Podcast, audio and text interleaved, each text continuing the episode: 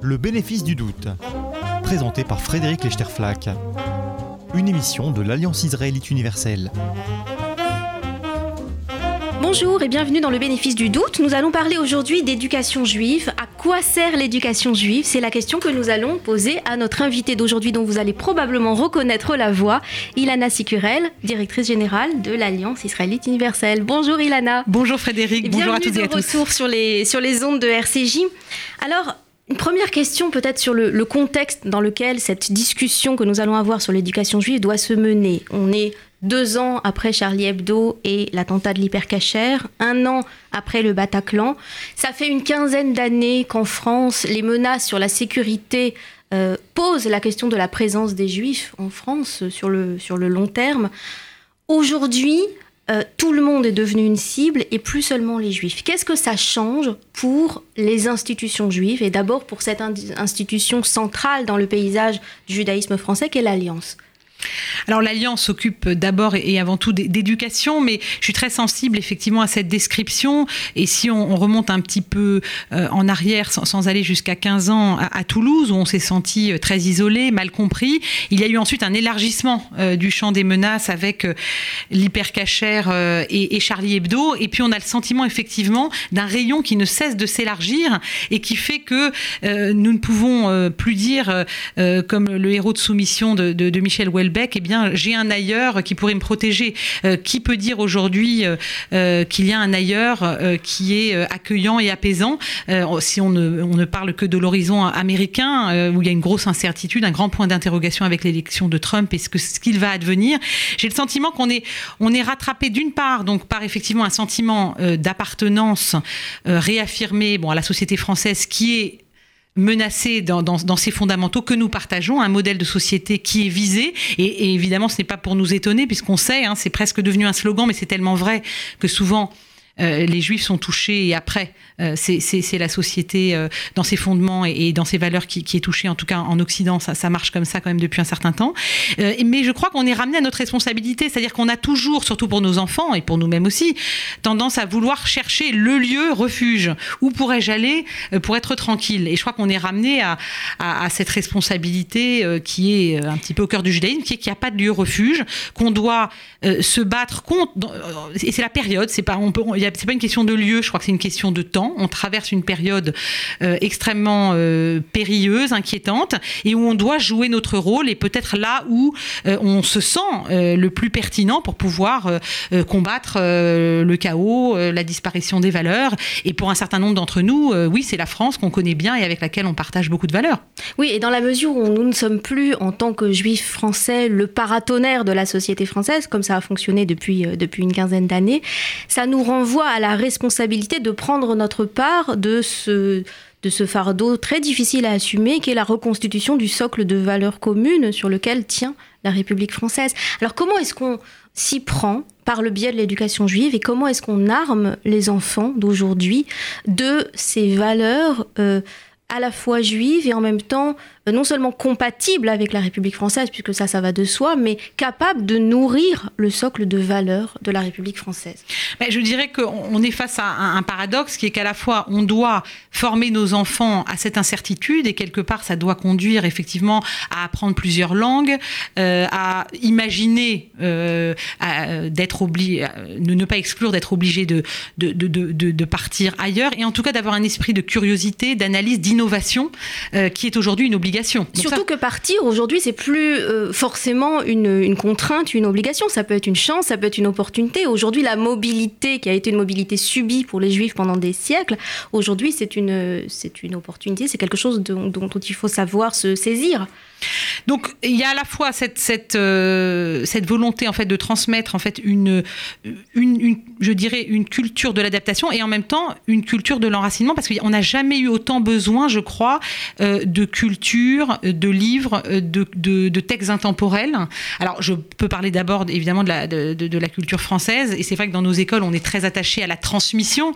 je, pense à, à, à, une enseignante en particulier à Pavillon-sous-Bois dans le 93, où les familles ne sont pas toujours extrêmement férues de littérature, mais ont toujours le respect hein, de ce savoir, ou une de nos enseignantes, qui est une brillante normalienne, première au concours de, l'agrégation de, de lettres modernes, et qui euh, fait, propose aux élèves, aux lycéens, euh, deux fois euh, par semaine un atelier euh, d'initiation à la culture. Et ça a un succès fou, où elle a 40 élèves qui sont là chaque semaine pour en savoir plus. Donc je crois qu'on est, extrêmement attaché à cette culture classique, humaniste. Et pour nous, ça va de soi que, et ça, ça va de pair avec cette culture juive telle que nous l'entendons, que nous voulons transmettre. Et il ne s'agit pas, on va sûrement approfondir cette question, Frédéric, mais pour nous, il ne s'agit pas à l'Alliance d'être dans un judaïsme dit ouvert. Euh, pour nous, le judaïsme, il est fondamentalement euh, un, judaïsme non dogmatique tel qu'il existe dans le Talmud. Le Talmud est avant tout euh, un lieu de débat qu'on est obligé, parce que ce n'est pas un, lieu d'anarchie et qu'au bout du compte, c'est un traité de, loi euh, qui aboutit à des règlements, à des obligations où on tranche, mais où la vitalité du débat doit être respectée. Et c'est quelque chose de sacré qui fait probablement beaucoup dans ce qu'on pourrait appeler le génie du judaïsme. Et ça, nous voulons le transmettre. Et ce n'est pas si évident, mais on a quand même le sentiment en ce moment d'une grande cohérence dans ce que nous voulons transmettre. Euh, euh, encore faut-il être à la hauteur donc de cette immense tradition juive, euh, qui est euh, une tradition exigeante sur le plan intellectuel et moral, et ne pas céder à la facilité du dogmatisme, qui euh, quand même est, là, encore la réalité dans beaucoup d'écoles. Mais la culture du débat, que ce soit à l'intérieur de la culture française ou à l'intérieur de la culture juive, ou de leurs rencontres d'ailleurs, elle suppose évidemment du savoir, elle suppose de l'accès au texte, elle suppose de la connaissance partagée. Est-ce que vous avez le sentiment qu'aujourd'hui, l'éducation juive sur le sol français, elle, est, elle a besoin de se renouveler, de se réformer, d'aller chercher ailleurs d'autres méthodes, d'autres apports. Est-ce que c'est un problème de pédagogie? Est-ce que c'est un problème de corpus? Qu'est-ce qu'il y a aujourd'hui à transmettre? Si on veut euh, que, cette, que cette connaissance juive, elle participe à la culture du débat et à la réflexion du socle de valeurs communes en France, comment est-ce qu'on la nourrit de l'intérieur? Comment est-ce qu'on la reconstitue? Alors, Je crois que là, vous, touchez vraiment l'essentiel de la mission de l'Alliance et peut-être que euh, les auditeurs seront étonnés d'apprendre que le réseau éducatif de l'Alliance est le plus investi euh, dans la formation et le renouvellement de l'éducation du judaïsme dans les écoles aujourd'hui. C'est notre priorité. Euh, et je, vais, euh, développer quelque chose qui va vous, vous sembler peut-être un peu paradoxal, mais si on veut défendre l'idée d'une école juive en France euh, et son caractère propre, qui se justifie dans un cadre républicain, eh bien, on doit proposer en fait un cursus d'études juives extrêmement solide et ambitieux. Parce que très souvent, on se dit, bon, si c'est une école ouverte, si c'est une école qui ne veut pas endoctriner les jeunes, eh bien il faut que ce soit un peu un judaïsme light, qui ne dérange pas trop, qui soit compatible avec la République, on sait vaguement euh, euh, qui on est, mais on n'insiste pas trop. Moi je crois que la seule chose qui justifie une école juive, aujourd'hui en France, eh bien, c'est véritablement euh, la transmission d'une culture extrêmement solide. Et là, on peut défendre l'idée d'un double cursus avec un cursus conforme et même qui va au-delà des exigences euh, de l'éducation nationale hein, pour faire, euh, bah, pour avoir demain des, citoyens et des hommes et des femmes instruits, mais aussi un, cursus où on apprend l'hébreu, où on a un accès au texte direct. Hein. L'hébreu, c'est beaucoup plus que le lien Israël, même si c'est évidemment un, élément important, c'est l'accès au texte, l'accès à l'exégèse, une vraie connaissance de tout le corpus que propose le judaïsme, et avant tout cet esprit de liberté qui ne peut se concevoir qu'avec de la connaissance. Euh, cet esprit de, débat, il faut d'abord acquérir un minimum de connaissances et de savoir pour pouvoir euh, accéder à, ces, à ces débats qui font le cœur et qui font, je dirais, euh, l'âme du judaïsme. Donc c'est un vaste programme. Quand on parle de l'hébreu, on parle à la fois de l'hébreu biblique, et de l'hébreu moderne. C'est-à-dire que l'idée, c'est que euh, l'hébreu moderne soit aujourd'hui quelque chose comme la lingua franca des juifs, la langue de communication euh, des juifs où qu'ils se trouvent et la langue de réappropriation de leur, non seulement de leur patrimoine, historiques, culturelles, mais de leur capacité d'agir sur le débat public ça suppose évidemment un investissement dans, cette, dans cet enseignement de, de l'hébreu et un renouvellement de l'approche du codège, du coup, parce que ça va pas de soi que ce double cursus soit. Euh, comment dire, il y, a des, il y a des liens, il y a des interférences entre ce double cursus. En même temps, ce que j'entends euh, à l'instant dans, dans, votre réponse, c'est euh, ce mot qu'on n'a pas encore prononcé ensemble, l'accusation de communautarisme porté non seulement contre les institutions juives, mais surtout contre les écoles juives. Hein. les écoles sont aujourd'hui l'objet d'une défiance. Les écoles privées religieuses sont l'objet d'une défiance dans la société française, euh, l'objet d'un soupçon, d'une accusation de ne pas jouer le jeu de la mixité sociale, de contribuer à couler l'école publique. Comment est-ce qu'on peut euh, retourner cette accusation de communautarisme en euh, force de participation, de contribution? Mais moi, je crois qu'il y a trois réponses. D'abord, vous parlez de mixité sociale. Bon, c'est vrai que c'est dans l'ADN de l'Alliance depuis le début, mais je profite pour le, pour le, le, réaffirmer.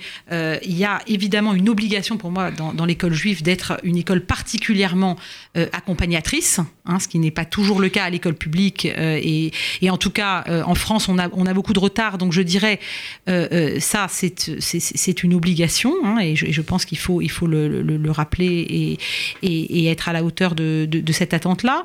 Euh, le la deuxième chose, c'est bien entendu euh, euh, cette culture républicaine, cet attachement aux valeurs de la France, je pense qu'il faut y travailler sans arrêt parce que pour moi, c'est un une des limites de l'école juive, mais qu'on ne peut pas éviter, c'est qu'on est quand même dans l'entre-soi naturel. Mais pour moi, ça ne doit pas être. C'est quelque chose contre, qui est voilà, inévitable, mais en même temps, euh, on peut euh, faire des échanges avec les autres écoles. C'est une manière d'être, de transmettre euh, un attachement à, la République, à l'histoire, à l'histoire des Juifs en France. Je pense que c'est, il faut lutter sans arrêt contre ça par un certain nombre de, visites, de rencontres, et c'est un état d'esprit évidemment. Et ensuite, et c'est ce que je disais tout à l'heure qui pouvait sembler paradoxal, c'est que euh, si il y a la, transmission euh, d'une véritable connaissance sur le judaïsme, euh, de nature en fait à faire réfléchir sur les débats contemporains d'une manière propre au judaïsme et qui du coup touche le monde qui nous entoure et donc peut aussi apporter des éléments de réponse ou un regard nouveau avec euh, euh, leurs camarades et en fait les, citoyens qui, ne sont pas de confession juive. Là, je pense qu'on a totalement rempli le contrat. Alors c'est mm. dans le double sens du terme, mm. euh, mais ça, met la barre très haut. C'est-à-dire que si on ne veut pas tomber dans le communautarisme, on doit être finalement à la hauteur de ce que de ce qu'exige le judaïsme, c'est-à-dire euh, transmettre euh, euh, des connaissances solides, un sens du débat, un respect aussi de la polémique, des, diverses approches du monde. C'est au cœur du, message juif. Il y a un universalisme qui est déposé au cœur du judaïsme, dont nous sommes quelque part, donc que nous devons protéger aussi comme message, et on doit le transmettre à nos élèves qui doivent en être les porteurs dans la société euh, at large. Donc en fait, euh, euh, voilà, voilà l'enjeu qui, est devant nous. Ça doit nous rendre exigeants, mais je dirais que plus les enfants seront savants, instruits sur des, valeurs fondamentales qui sont au cœur du judaïsme, et plus ils, pourront communiquer avec, avec la, société française et, leurs contemporains sans avoir à, se cacher derrière des paravents ou une orthopraxie un peu étroite de peur d'être entre guillemets contaminé.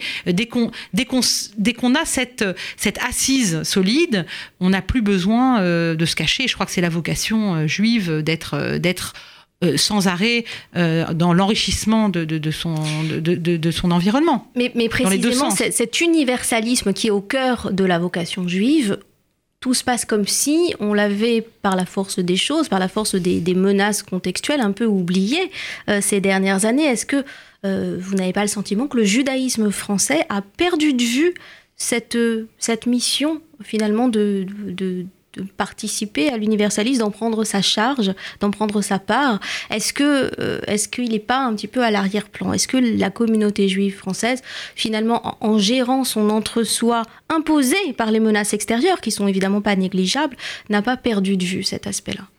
Je crois qu'il y a une véritable menace en ce sens et que euh, la clé est dans l'éducation. Parce que je crois que ce qui est à l'origine de ce qui pourrait être vu comme une forme de frilosité, c'est une euh, ignorance euh, assez largement partagé quand même, alors qu'il y a différentes explications. En tout cas, euh, ce qui est intéressant aujourd'hui, c'est pas tellement d'analyser le passé, euh, mais vraiment une proposition éducative qui soit forte et qui soit largement inspirée de ce qui se passe à l'étranger, notamment, je pense, à Israël et aux États-Unis et en Angleterre également, où, où, il y a probablement beaucoup de choses qui ont été faites du côté de l'éducation dont nous pouvons nous inspirer. je crois que la et j'ajoute l'éducation des filles également hein, sur un plan d'égalité avec l'éducation des garçons, ça va de soi, mais encore faut-il parfois le, rappeler. Bah, il faut le rappeler parce que euh, je pense que le judaïsme français euh, est vraiment à la préhistoire de ce qui peut se passer euh, par rapport à, des judaïsmes. Et je parle des judaïsmes orthodoxes, on n'est pas en train de parler en fait ni, des, des, des massortis, ni, ni, du judaïsme libéral qui a, qui a sa place et, sa légitimité. Mais au sein du monde orthodoxe, énormément de choses se sont passées depuis 20 ou 30 ans, aussi bien aux États-Unis qu'en Israël, avec euh, une évolution euh, considérable dans le monde de l'étude notamment, hein, sans parler même de, la place de la femme euh, au sein de la synagogue, qui bouge également. Mais si on parle à l'accès au savoir, qui me semble quelque chose d'essentiel, qui n'est pas imaginable d'avoir nos filles qui sont chirurgiens, ingénieurs, professeurs d'université, et, et n'est pas le même accès au savoir en matière de James, c'est quelque chose qui a depuis très longtemps été compris par une part importante de, l'orthodoxie euh, aux États-Unis en Israël. Et je pense à des instituts euh, talmudiques ouverts aux femmes comme Drisha à New York, Matan en Israël, ou bien Nishman ou, Mishnat ou, Migdaloz en Israël toujours, où vous avez des femmes qui étudient le Talmud d'une manière extrêmement rigoureuse et, ça remonte à très loin. chez nous, il y, a, y a, effectivement encore beaucoup de crispation. Donc à l'Alliance, il y a le même accès au savoir, la même ambition pour les filles et pour les garçons et bon, euh, il, faut, le rappeler, le dire et le redire, mais surtout aussi euh, donner euh, aux filles ce, droit de savoir et cette envie de savoir. Il y a aussi de l'autocensure chez nos jeunes filles. je pense que c'est l'Alliance a toujours été particulièrement investie dans le combat pour l'éducation des, filles. Alors aujourd'hui, ça, se fait aussi en Israël pour les encourager dans les quartiers défavorisés à, choisir des carrières scientifiques. chez nous, en France, je sens que ce combat pour les sciences pourrait aussi être menée, peut-être. Oui, il n'est pas du tout achevé, hein, bien Pas du tout achevé, euh, mais je pense que pour ce qui concerne euh, le judaïsme, euh, il c'est absolument, absolument fondamental. Si nous perdons les, les, femmes en route, et sûrement, et sûrement pas les, les, les, plus sottes, parce que quand on, ça c'est quelque chose qui est insupportable pour nos jeunes filles, on, on, on s'en sortira pas. Il y a d'autres type de juifs, si je peux m'exprimer ainsi, qu'on perd en route euh, ces dernières années dans notre espèce de crispation collective euh, orthopraxiste. Euh, ce sont ces juifs non affiliés, non engagés dans des institutions communautaires, mais qui, en réponse à la question d'un sondeur, puisqu'il y a eu plusieurs enquêtes ces dernières années, sur les marges de la communauté juive vont se sentir suffisamment mobilisés par leur identité juive pour répondre oui, je suis juif. Et pourtant, ces gens-là n'ont plus aucun pied ni dans la synagogue, ni dans l'école juive, ni dans un centre communautaire, ni dans un mouvement de jeunesse. Est-ce qu'on peut quelque chose pour eux? Est-ce qu'on doit quelque chose pour eux? Qu'est-ce qu'on fait de cette réserve-là Alors écoutez, pour vous répondre, je commencerai par, par citer euh, la première phrase de l'appel de 1860, qui est l'appel fondateur des, de, de, de, de l'Alliance israélite universelle. Hein. Appel à tous les Israélites. Israélites, si dispersés sur tous les points de la terre et mêlés aux nations, vous demeurez attachés de cœur à l'antique religion de vos pères, quelque faible d'ailleurs que soit le lien qui vous retienne. Et ensuite, euh, euh, ça se conclut après un, certain nombre de si, si, si. Magnifique d'ailleurs, je, je, je, je conseille aux auditeurs la lecture. le lien. Quelque faible que soit le lien qui vous retienne, je crois que effectivement euh, aujourd'hui euh, c'est un c'est un devoir euh, absolu de retenir ceux qui ont encore ce, lien, aussi faible soit-il, avec, avec le judaïsme, parce qu'il s'agit de 60 à 70 euh, des, des, Français qui, sont, qui se disent euh, d'origine juive. Euh, et il est, c'est un enjeu majeur. C'est-à-dire que là, on est devant un choix politique. Hein. Alors, on peut parler de la, France, mais c'est vrai, c'est vrai plus largement. Mais pour ce qui est de la France, on passe de chiffres qui sont pour les 10 ou 20 prochaines années de quelque chose qui serait bien en deçà de, de, de 500 000, 400 000, 300 000 selon les, selon les estimations, à quelque chose qui pourrait aller plutôt vers, vers 1 un million de personnes concernées. Il ne s'agit pas de brader l'identité juive, mais je pense que nous n'avons pas le droit de fermer la porte à ces familles qui euh, veulent nourrir ce lien au, judaïsme. Il y, a, il y a eu des, parcours difficiles, il y a eu des, déportations, il y a eu euh, des parcours brisés, toutes sortes de, de, cheminements. Et je crois qu'en tant qu'éducateur, euh, on a beaucoup, je pense qu'on a une responsabilité beaucoup plus grande à laisser devant la porte une famille qui nous demande euh, cette, euh, de, nourrir ce lien euh, au judaïsme que à prendre le risque de fermer la porte en, dormant tranquille en disant j'ai pas pris le risque de prendre quelqu'un qui ne serait pas conforme à un certain nombre de critères. J'ajoute ça, suppose aussi d'avoir un dispositif, une offre tout au long de la vie parce que tout ne se joue pas entre entre 5 ans et, et 15 ans. Euh, donc c'est pas seulement au niveau des écoles que ça se joue, mais ça se joue aussi euh, au niveau d'une offre euh, de, formation, de nourriture spirituelle ou morale, éthique juive aux âges, euh, aux âges plus avancés. C'est exactement ce que fait l'Alliance. Hein. On aime bien dire qu'on s'occupe d'éducation des, et qu'on essaie de transmettre le goût du savoir de 3 à 120 ans. Vous voyez, on voit large. Et pourquoi cette limite 120 ans, on vit de plus en plus vieux. Il faudra décaler le, la formule euh, voilà, juive. On, on, le fera. Euh, mais il est vrai qu'on on essaye vraiment aujourd'hui de développer en fait des cercles d'études ciblés. Alors je pense notamment à, notre programme À Torah et à travers, hein, qui propose euh, euh, soit à des leaders de se réunir euh, dix fois par an autour de problématiques qu'ils ont eux-mêmes identifiées pour connaître le regard du judaïsme sur une question qu'ils se posent en tant euh, que dirigeants dans leur, dans leur, dans leur pratique professionnelle euh, ou associative, et avec cette certitude et cette conviction que le judaïsme a quelque chose à apporter. Donc, c'est une première. Et ça a eu tellement de succès qu'on l'a aujourd'hui euh, développé aussi pour les juristes, hein, pour tous les, les, professions du droit, et surtout pour les médecins, avec toutes les problématiques de bioéthique et, et, de dilemmes qui se posent à, tous les, les, personnels de santé. Donc, ça, c'est une nouveauté. D'ailleurs, j'invite tous les auditeurs que ça intéresse à, à, à, à nous rejoindre. Euh, je crois que bon, c'est une approche parmi d'autres, mais nous essayons toujours de, effectivement, de proposer euh, quelque chose qui puisse toucher. Alors au-delà euh, des, gens qui pourraient avoir ce lien très ténu dont nous parlions, mais aussi avec avec les, les familles orthodoxes qui ont besoin d'un renouvellement de, la réflexion. Je crois que le pari de l'alliance c'est vraiment de tenir tous les juifs ensemble, et c'est ce qui se passe dans nos écoles, de la famille orthodoxe à la famille qui vient de découvrir son judaïsme, ou à la personne qui vient de, de, de découvrir son judaïsme ou qui a tout d'un coup envie de lui de lui donner de lui donner corps, de, de, nourrir euh, cet attachement au judaïsme. Et les portes de, de la maison d'études sont ouvertes. Alors à propos de cette ouverture des portes de la maison d'études, je ne peux pas m'empêcher de rappeler cette, cette, petite histoire qui est l'un de nos, nos, trésors mémoriels. Hillel, ce grand éducateur, ce grand directeur d'école, au païen provocateur qui vient lui demander de lui enseigner toute la Torah debout sur un pied, eh bien il l'envoie pas promener. Il relève le défi il lui dit tiens-toi debout sur un pied et il lui assène ce, message qui est resté célèbre ne fais pas autrui ce que tu ne voudrais pas qu'autrui te fasse.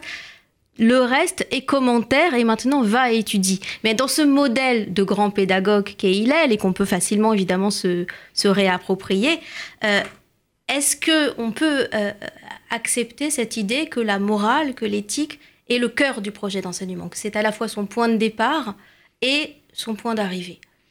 Moi, j'adhérerais euh, totalement à, cette lecture, mais je prends tout chez Hillel. C'est-à-dire ce que je trouve extrêmement fort euh, dans cette réponse d'Hillel, c'est à la fois le ne fais pas autrui ce que tu ne voudrais pas qu'on te fie, et en même temps, va et étudie. C'est-à-dire la complexité du projet éthique qui fait qu'on n'est pas dans le tout le monde il est gentil, tout le monde il est beau. Ça se décline sur le terrain. Ça se décline sur le terrain avec toutes les difficultés et avec aussi la nécessité d'une connaissance. Va et étudie, mon gars. C'est-à-dire, il y a pas, c'est pas donné sur un plateau, c'est pas facile.